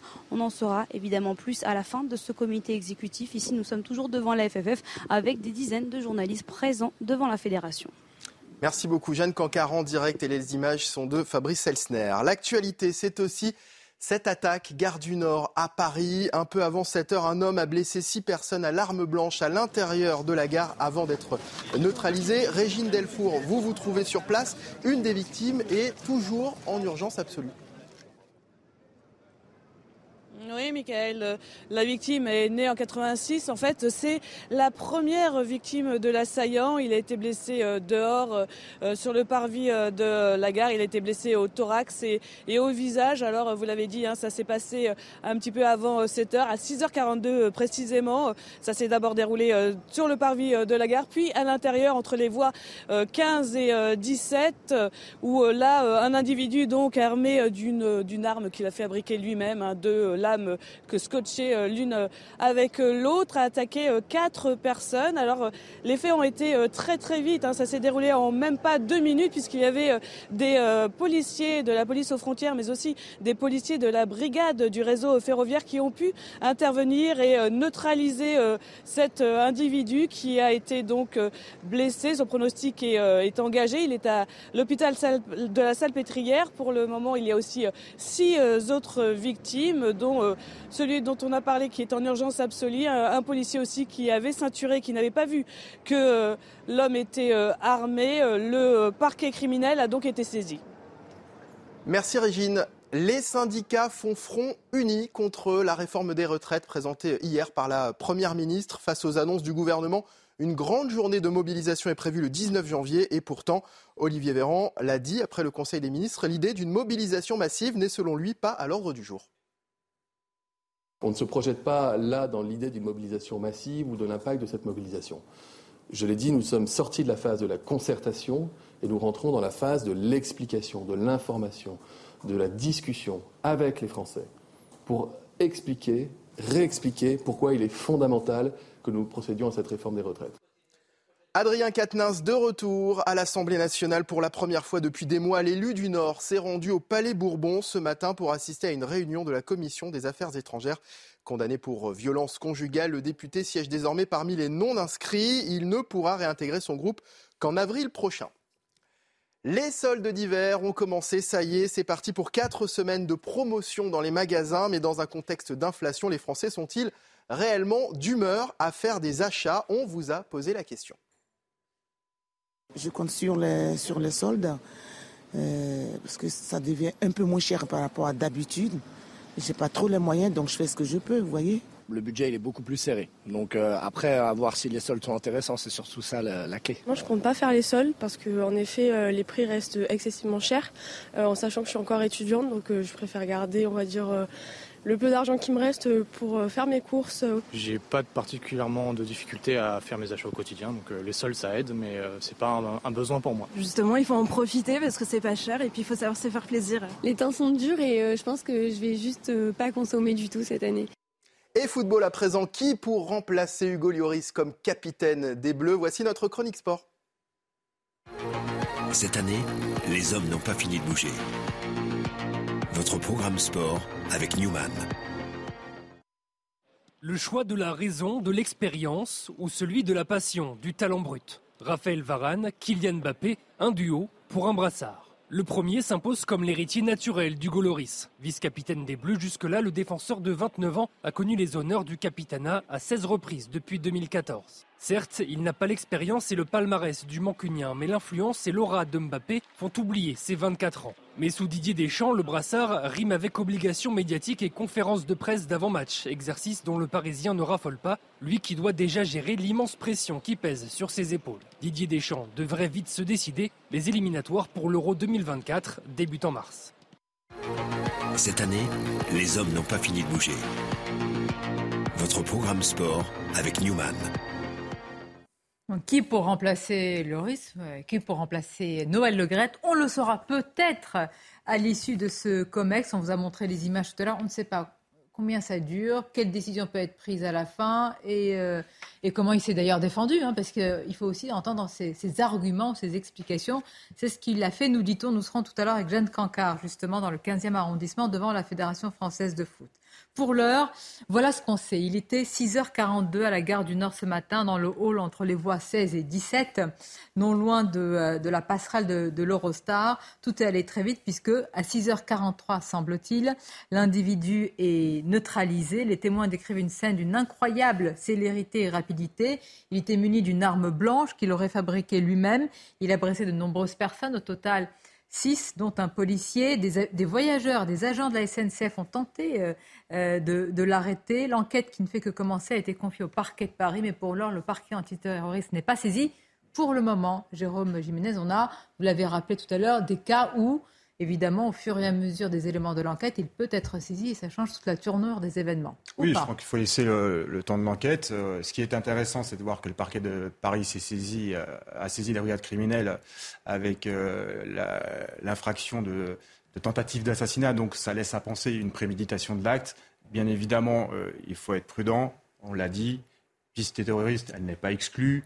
L'œuvre d'un déséquilibré, mais pas que. Il y a aussi des crimes qui existent. Et c'est vrai que ça, on a tendance à l'occulter. Il y a des crimes passionnels. Il n'y a pas forcément que des gens euh, qui peuvent être euh, euh, déséquilibrés, si je puis dire. il y a aussi, peut-être que c'était sa volonté ou de l'intention meurtrière. Et ça existe encore, malheureusement. On a tendance, dans notre réflexion, à penser systématiquement terrorisme c'est-à-dire que le mode opératoire et les chocs que nous avons subis. Les victimes à l'aveugle, surtout. Mais malheureusement pas que.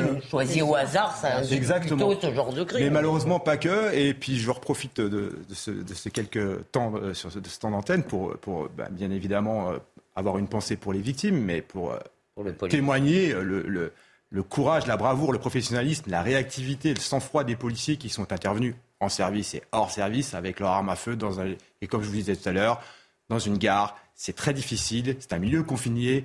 La gare du Nord, il y a énormément d'usagers tous les matins. C'est vraiment, euh, on peut vraiment euh, apprécier et souligner la réactivité. C'est une réactivité. La patrouille, euh, la patrouille de la PAF, c'est incroyable. Hein. C'est-à-dire, c'est en une fraction de seconde parce qu'ils ne sont probablement pas très loin. Il est sur la passerelle de l'Eurostar. Ils voient la scène, mais le début de la scène se dérouler et ils interviennent. Et ensuite, ils vont être rejoints par, euh, c'est bien cela, hein, par ce policier de, service de nuit de la, de la BRF Ils sont deux policiers en fait. Deux policiers. Deux policiers du service de nuit de la BRF, la brigade des réseaux franciliens. Ils appartiennent à la compagnie nocturne de sécurisation. Ils venaient de finir leur service. Ils allaient prendre le train sur cette voie en direction de Dunkerque. Et on se retrouve avec un individu euh, qui, euh, bah, qui, on pourrait le, qualifier, est dans une espèce de périple meurtrier, puisqu'on est on agresse à l'extérieur de la gare et dans l'enceinte de la gare. Et après, la visibilité, je connais très très bien les lieux, la visibilité, si vous voulez, euh, des agents de la PAF, l'Eurostar, si vous connaissez Gare du Nord, c'est un petit peu en hauteur au niveau des voies d'accès. Donc on a une vue pleine sur euh, toutes les voies.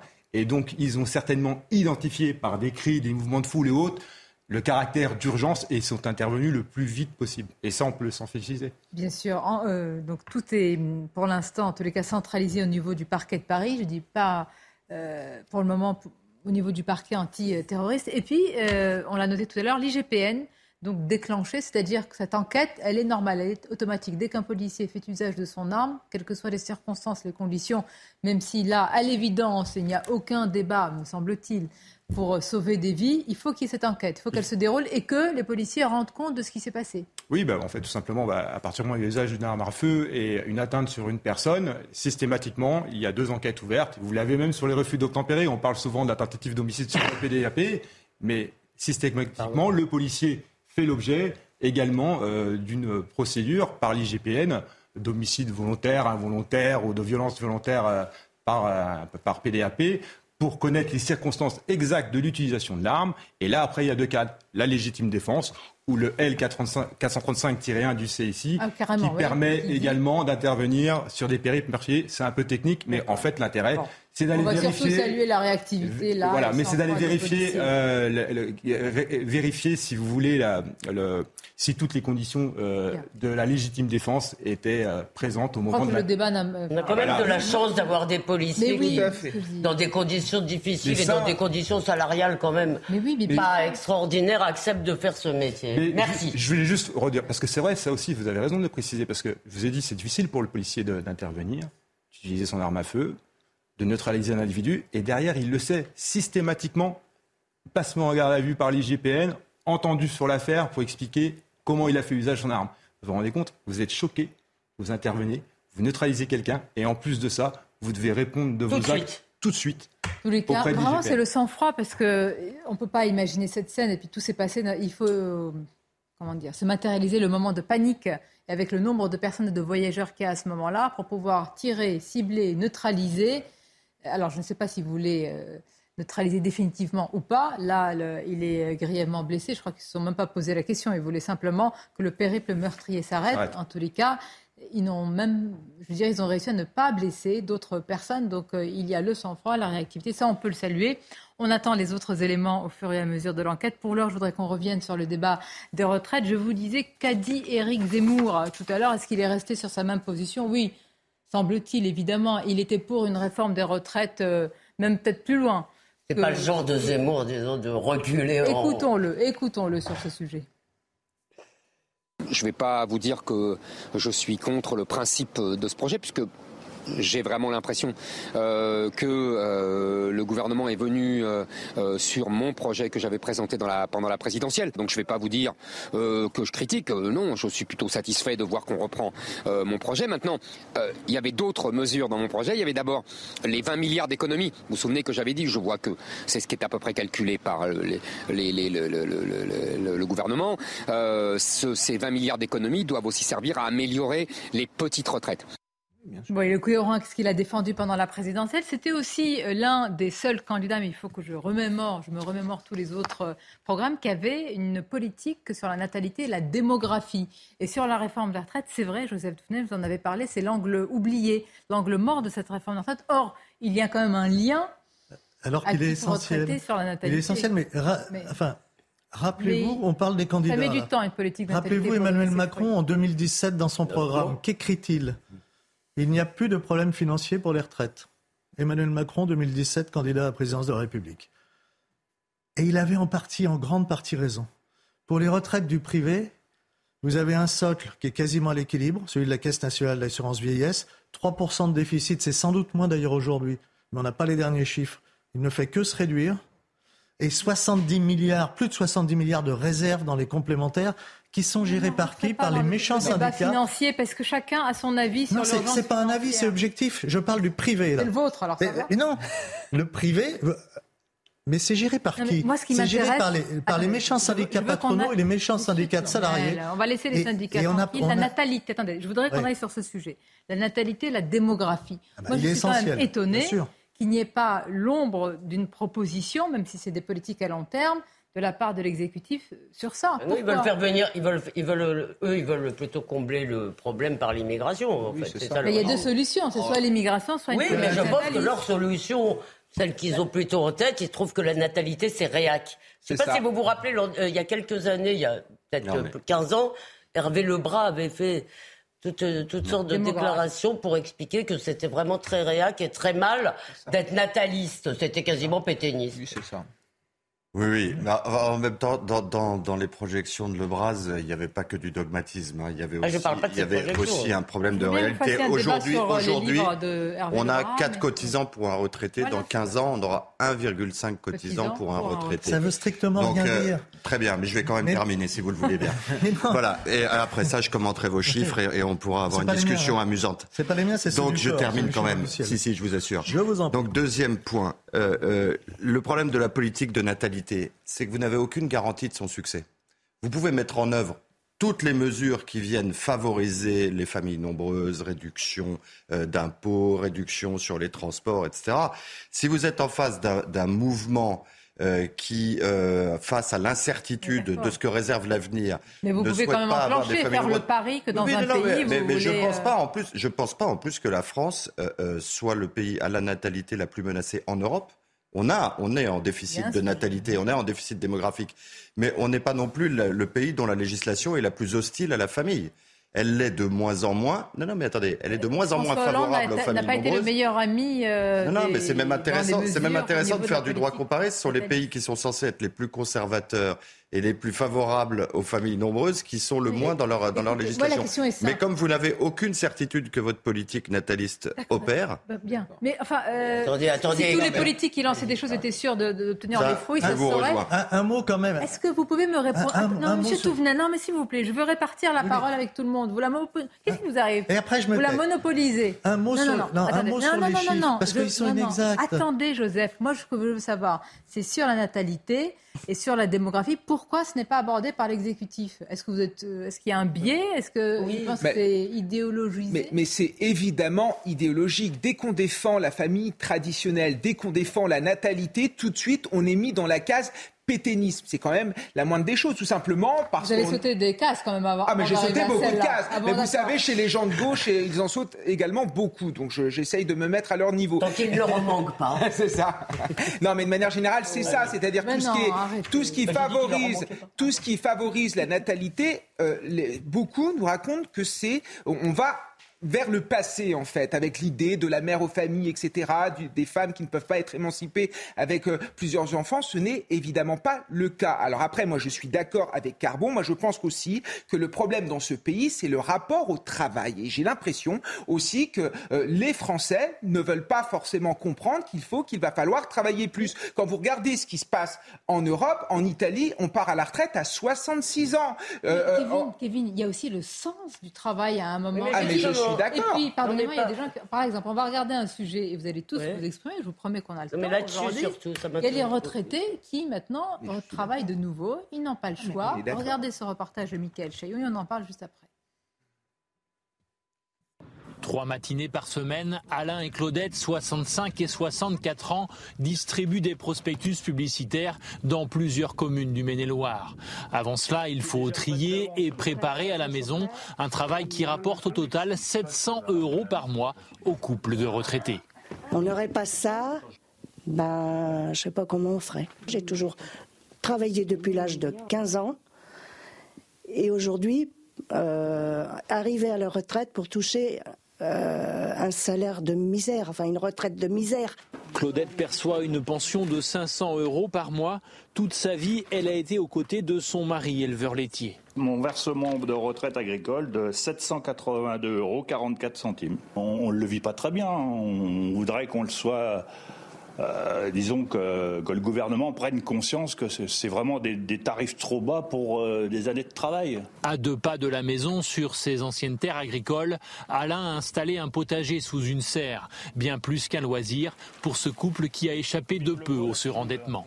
C'est une nécessité parce que bon bah euh, vu l'augmentation des légumes et tout, c'est pratique d'avoir euh, ce qu'il faut sous la main, voilà quoi. Selon les données de France Stratégie, 500 000 personnes continuent de travailler après la retraite dans notre pays, un chiffre qui devrait doubler d'ici 2040.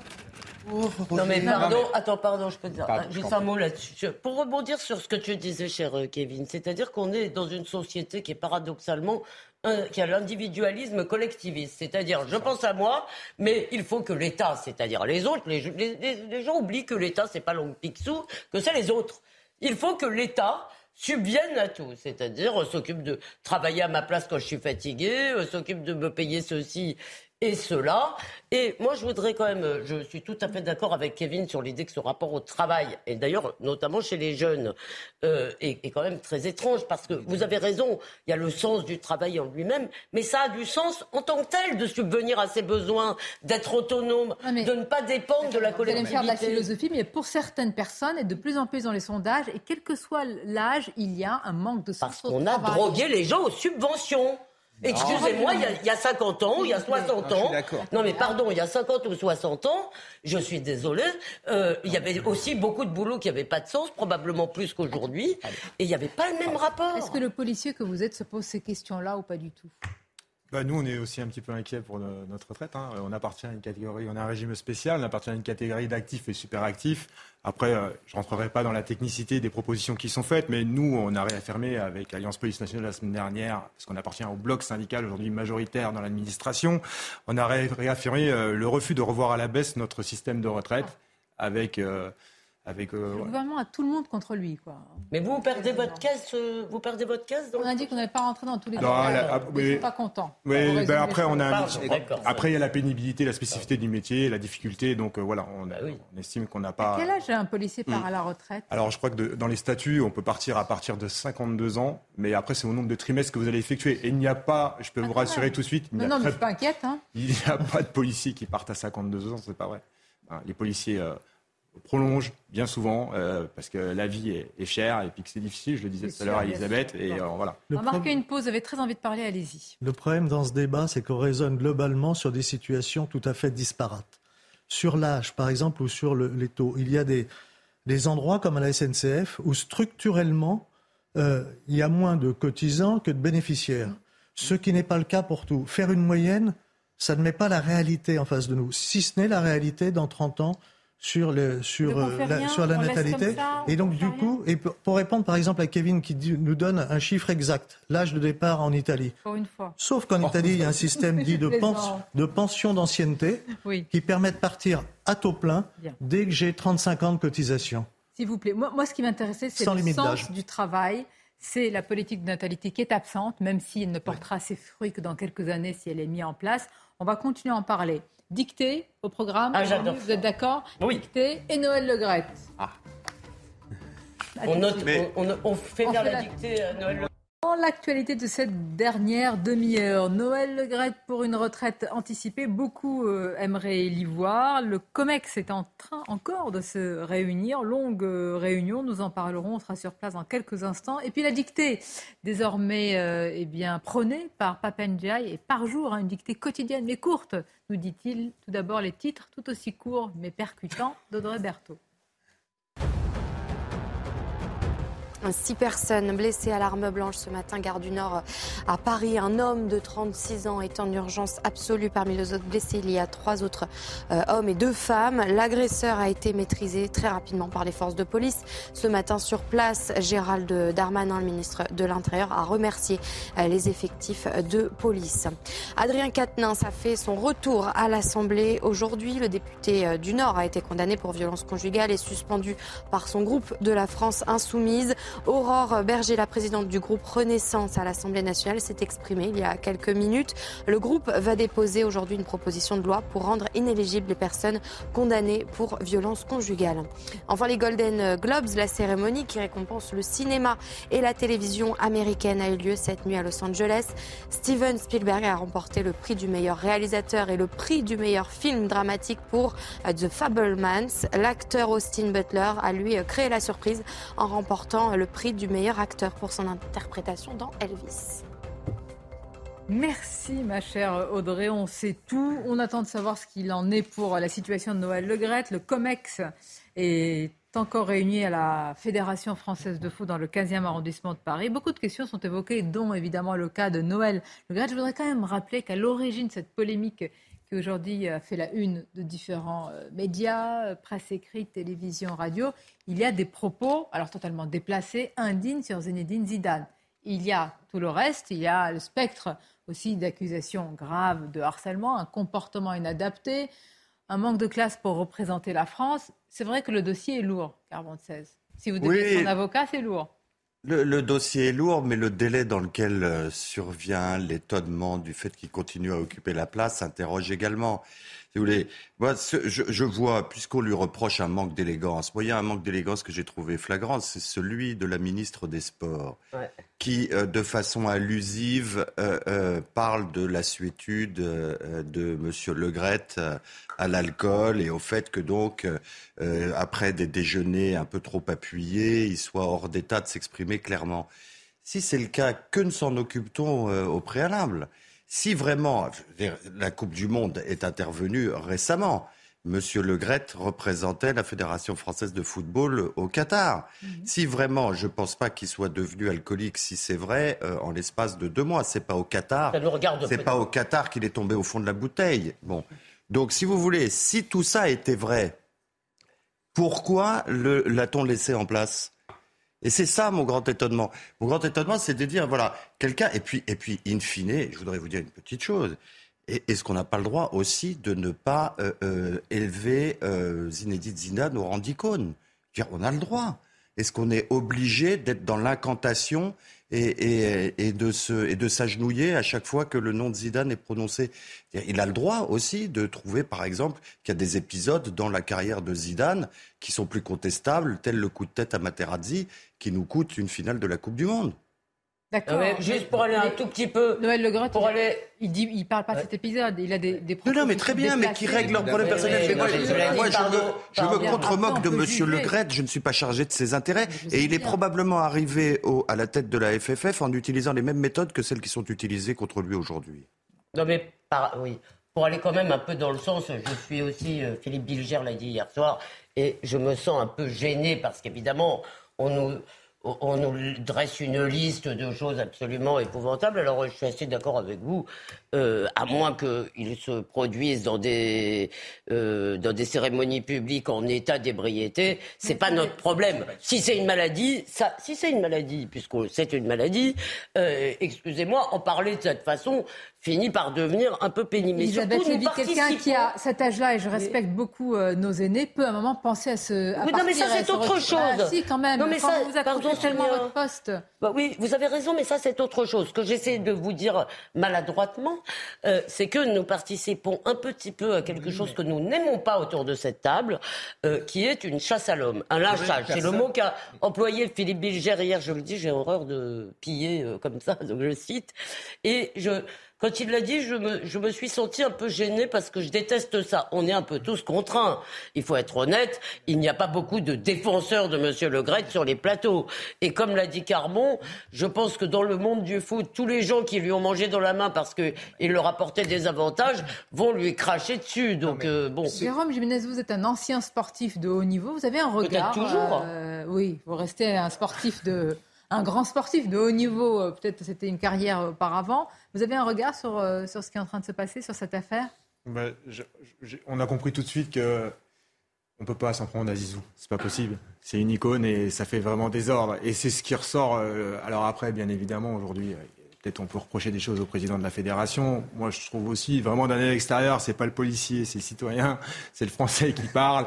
C'est vrai que 81 ans, moi, je me pose la question, pourquoi rester? Euh, voilà. Je crois qu'à un moment donné, c'est bien de passer la main. C'est bien de passer la main. En plus, quand on a réussi, c'est honorable. Je veux dire, le bilan de l'équipe de France, ces dix dernières années, deux, deux finales de Coupe du Monde, euh, une finale de Coupe d'Europe, c'est magnifique. Donc je pense que quand on a fait son temps, il faut savoir passer la main. Je crois que c'est et, et, encore une fois, je pense pas qu'on puisse parler de chasse à l'homme. En fait, on est là en train de critiquer des propos ou de critiquer les actes. Quand on l'interroge sur les Jeux Olympiques euh, en France, il dit je m'en fous. Quand on l'interroge sur l'homophobie et le racisme, il est là à le minimiser. Donc c'est sans doute une personne d'un certain âge, il est sans doute plus adapté à l'époque. Je pense qu'il a bien vécu. Peut-être qu'il faut en effet euh, laisser sa place. Non mais franchement, on a le droit de se moquer des Jeux Olympiques. On va pas non plus se prosterner à chaque fois qu'on dit le mot Jeux Olympiques quand même. Oui, mais de là à dire je m'en fous, ah bah moi, il représente quand eh ben, même quelque eh ben, chose. moi non seulement je m'en fous, mais en plus ça me contrarie qu'il y ait des Jeux Olympiques. Oui, mais à la tête de la FFF, c'est tout. Là, je crains que d'ailleurs ma carrière à la... en dictée avec. Ma carrière à la FFF vient de s'arrêter tout de suite. Hein, Et au CIO. Avec le, avec le vocabulaire que vous venez d'employer. Bon, on va attendre de voir ce qui se passe. Nous serons euh, en direct avec Jeanne Cancard peut-être à, la fin de cette émission. La dictée, justement. Alors, le niveau des élèves en français, bon, faut-il le rappeler, étant Bien. Et revoici le retour de la dictée. Alors, moi, j'aimerais qu'on précise l'annonce du ministre Papandia. C'est intéressant parce que là, on parle des élèves de CM1, CM2, d'une dictée courte. Hein. C'est pas, on va pas aller sur euh, deux pages hein. par jour. On va commencer doucement. On va pas trop les fatiguer. Maureen Vidal, les explications. Alors que le niveau en français des élèves est en chute libre, le ministre de l'Éducation nationale, Papendiaï, préconise une solution, une dictée par jour pour les élèves de CM1 et CM2. Selon lui, l'utilité serait de faire comprendre et respecter les règles de grammaire et d'orthographe, vues parfois plusieurs semaines plus tôt en classe. Une urgence, puisque selon le ministère de l'Éducation nationale, 27% des élèves n'ont pas le niveau attendu en français. À peine un élève sur deux sait lire un texte avec aisance. Autre objectif pour les élèves d'élémentaire, écrire et lire au moins deux heures par jour. Dans l'idéal, pour le ministre, deux textes longs d'au moins 1000 mots chacun devront être lus toutes les semaines. Bon alors, vous applaudissez tous, euh, oui, Ah oui, bah tout, oui, le monde est d'a- évidemment. Ah, tout le monde est d'accord. Mais ce qui est- ce qui est- Affreux Et d'autant plus venant, réactionnaire. et ensuite, d'autant plus Non, mais- venant de Papendiaï, qui était défini comme un, comme un hostile par beaucoup de si on sort de commentateurs. Vous avez que- vraiment un sujet Mais avec ça, moi aujourd'hui, cher ami. Alors, Donc je vais, je vais vraiment finir mes phrases, je vous assure. Je sais pas avec qui vous avez passé un pari, mais, mais, mais vous allez le perdre. Pas avec Donc, moi. euh, non, mais, non, parce que vous voyez, une dictée, c'est sujet, verbe, complément. Ça Bon. s'arrêtera mais pas au verbe. Attendez, Joseph Touvenel, allez-y, allez-y. Donc c'est d'autant plus piquant que ça provienne de Papendiaï, euh, c'est sur, sur, ça, voilà, dont, le, dont le profil euh, était défini comme étant l'anti-Blanquer et, et qui accomplit ce dont Blanquer rêvait mais n'a pas osé euh, mettre en, en œuvre. Et je Monsieur me permets Touvenel. de terminer l'idée de mon voisin, parce qu'il aurait pu le dire, si ça reste pas un effet d'annonce, puisque c'est une annonce de dictée dans les écoles, on l'a eu quasiment de façon récurrente. Et j'espère que ce ne sera pas de l'écrit- l'écriture inclusive qu'on va leur demander. D'accord. Mais, mais encore une fois, le problème dans l'éducation nationale, c'est qu'il y a des directives et après, les professeurs les appliquent ou pas. Et comme il y a plein de professeurs qui sont dans l'idéologie, qui ne croient absolument pas au bienfait de la dictée, j'ai bien peur, en effet, qu'il y ait certains enseignants qui prennent des libertés. Mais c'est quand même quelque chose de bien parce que s'il y a quand même quelque chose d'incroyable qui a lieu dans l'éducation nationale, on a rénové la pédagogie et plus on rénovait la pédagogie, plus beaucoup. Le niveau Pourquoi baissait. que je veux soumettre la dictée Donc, Mais moi, je la veux. bah alors, moi j'ai une dictée, c'est la dictée qui est soumise au CM2. Ah. Vous nous avez mis le, le level pour parler je pense qu'on français. mettra au level, ouais. D'abord, je vous dis la phrase, après je vais vous demander comment ça s'écrit. Le soir tombé, papa et maman, inquiets, se demandaient pourquoi leurs quatre garçons euh, n'étaient pas rentrés. Alors, comment vous écrivez le soir tombé? Est-ce que Et- le- Attendez, Pardon. il y a trois propositions, je vous Ah, aide parce même. que je m'inquiète un peu face aux spectateurs. Le soir tombé, tombé, AIT à la fin? AIS à la fin? AI à la fin Ah ben, ça dépend parce que ça peut aussi être le soir tombé, virgule, Bah oui. tombé et virgule. Excusez-moi, l'oral c'est compliqué. Ça peut Attendez. être une fois le soir tombé, Non, non, non, non. virgule. Le soir tombé. Haïté, bon d'accord. Haïté. Haïté. Haïté. Haïti. Oui, Oui, oui. Haïté, oui, quand même. d'accord, quand même. Sinon, je quitte l'éducation Vous nous vexez un peu avec vos questions. hein. Si Oui, vous n'avez enfin, pas mieux. La réponse, Oh. c'est là. Vous passez en CE1. C'est très bien. C'est bien parti. Non, mais alors. euh, Du vous- CM2 au CE1, mais merci pas pour mal. le Mais destin êtes en dit, train de pardonnez-moi, ce qui est intéressant dans votre dictée, c'est que quand vous le dites à l'oral, ça pourrait très bien être le soir tombé, virgule, et tombé, et les quatre garçons, euh, je sais plus quoi. Donc, en fait, l'oral est quand même aussi... euh, et nous, on apprenait ça, on apprenait beaucoup ça euh, à l'école.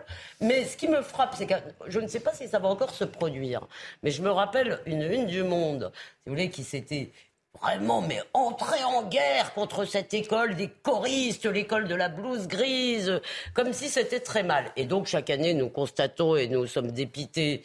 Et il suffit d'ailleurs de parler euh, avec des gens ou de recevoir des textes euh, pour le constater. Nous constatons une chute mais dramatique de la capacité d'expression, de la capacité même de compréhension euh, du français. Donc je suis curieuse de savoir si les progressistes vont encore sortir euh, les, les grands mots et nous expliquer que nous sommes tous des pieds ferréacs et que le par cœur, la dictée et tout, c'est C'est un vraiment... retour au bon sens? Mais évidemment. Eh oui. Ah oui?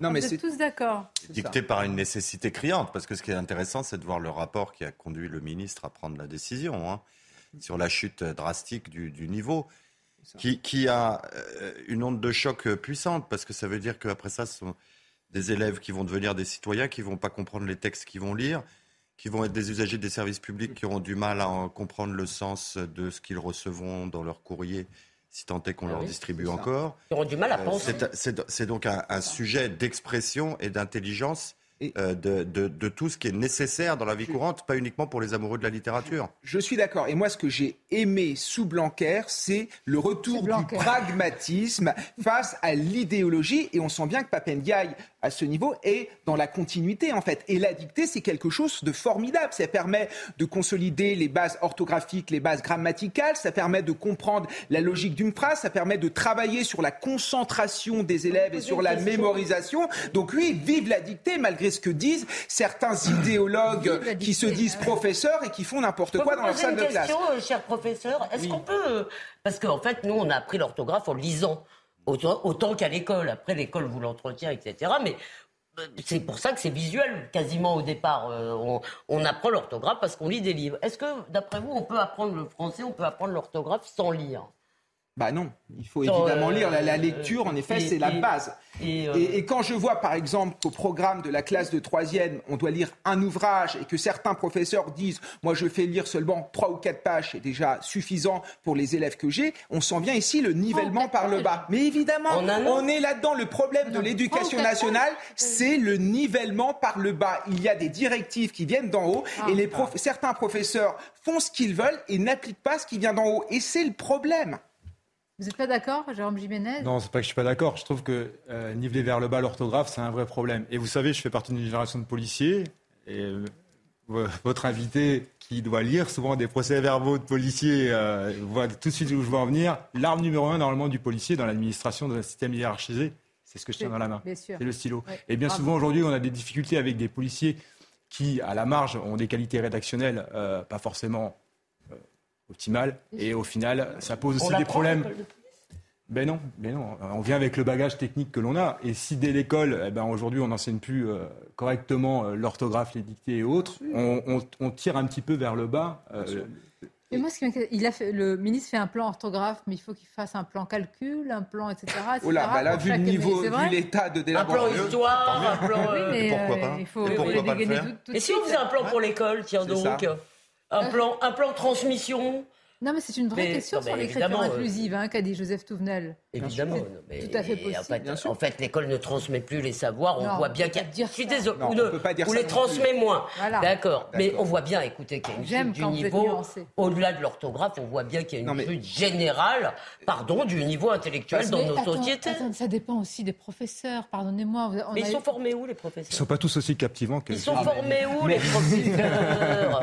Ils sont formés où, les professeurs? Ils sont formés à l'école c'est cumulatif. Si, si des professeurs sortent de l'université telle qu'elle est, sans sélection, avec un bac qui ne vaut rien, bah, vous n'aurez pas des bons professeurs. Il y a eu un changement aussi de paradigme au sein de l'éducation nationale. Avant, on transmettait des connaissances et aujourd'hui, on fait acquérir des compétences. Et ça a véritablement changé. On veut former des citoyens. Ah, mais il faut le faire aussi. je, ne sais pas si c'est le rôle de l'école, premier de l'école, pardonnez-moi. Disons que transmettre les valeurs de la République, oui. Après, éduquer les enfants, c'est le rôle des transmettre, parents. Transmettre, faire des gens des adultes autonomes. Être un citoyen libre, c'est être un citoyen qui est capable de comprendre bah les enjeux qui se posent à lui. Donc, c'est savoir lire et écrire. Et, il faut former des adultes autonomes. Et arrêtez de nous dire que c'est l'école qui va former la République. Moi, ça me. Bah, on est là quand même. Ouais, mais sur certains territoires, heureusement qu'on est là pour le faire. Sinon, certains enfants. Euh, bah de former des futurs citoyens. Moi, c'est ma vocation, transmettre les valeurs de la République ah et de les faire vivre sur certains territoires. C'est la tradition aussi, mais c'est aussi ma, fonction. Il y a aussi un caractère civique et j'y suis très attaché. Ils nous regardent, vos élèves? Ah ben si euh, ils nous regardent, je les salue euh, bien volontiers. Et parfois, ils nous regardent puisqu'ils me disent le jeudi matin, je vous ai vu à la télévision. Normalement, ils sont en cours à cette heure-ci. Non, non, là, on est mercredi, donc ils sont rentrés chez eux. Parce que ah c'est au collège. Mais, mais, oui, oui, collège, effectivement. Les conséquences de cette baisse, on les voit quand on parlait de la valeur travail. Aujourd'hui, la productivité du salarié français c'est a baissé en 15 ans énormément. Une des causes principales, c'est la baisse du niveau des salariés. C'est les études hein, qui sortent. oui, mais vous avez Je croyais qu'on avait une meilleure productivité. Les pauvres petits, là, on parlait de Je croyais qu'on était les champions de la productivité. J'ai entendu ça depuis... Il y a 20 ans. Il y a 20 ans, on était les champions du monde de la productivité horaire. Il y a 15 ans, c'était encore peut-être le cas. Aujourd'hui, c'est plus le cas. On est encore très bon. Et une des causes, c'est la baisse. Bah et on voit notamment aujourd'hui, vous êtes en maths de la parole tous, hein, parce que hein, fallait, il fallait, il fallait y aller. Hein. Ah bah, on, va, on, va, essayer de se taire alors. Mais non, surtout pas. Non, non, non, non, non. Merci d'avoir été avec nous pour ce débat. Merci Sonia. C'était un plaisir. Bon, je. Le Comex, non Non, le Comex, toujours pas d'informations. Pas de fumée Vous blanche. voulez rester? Oui, oui. Mais je crois que la France attend, la Oui. France attend mon On va analyse se rendre en sur la du siège. Les- Vous saurez ce qu'il en est pour Noël Le et pour toutes les autres informations dans les prochaines émissions qui se poursuivent sur CNews. Quant à moi, je vous dis à demain avec grand plaisir. Merci encore.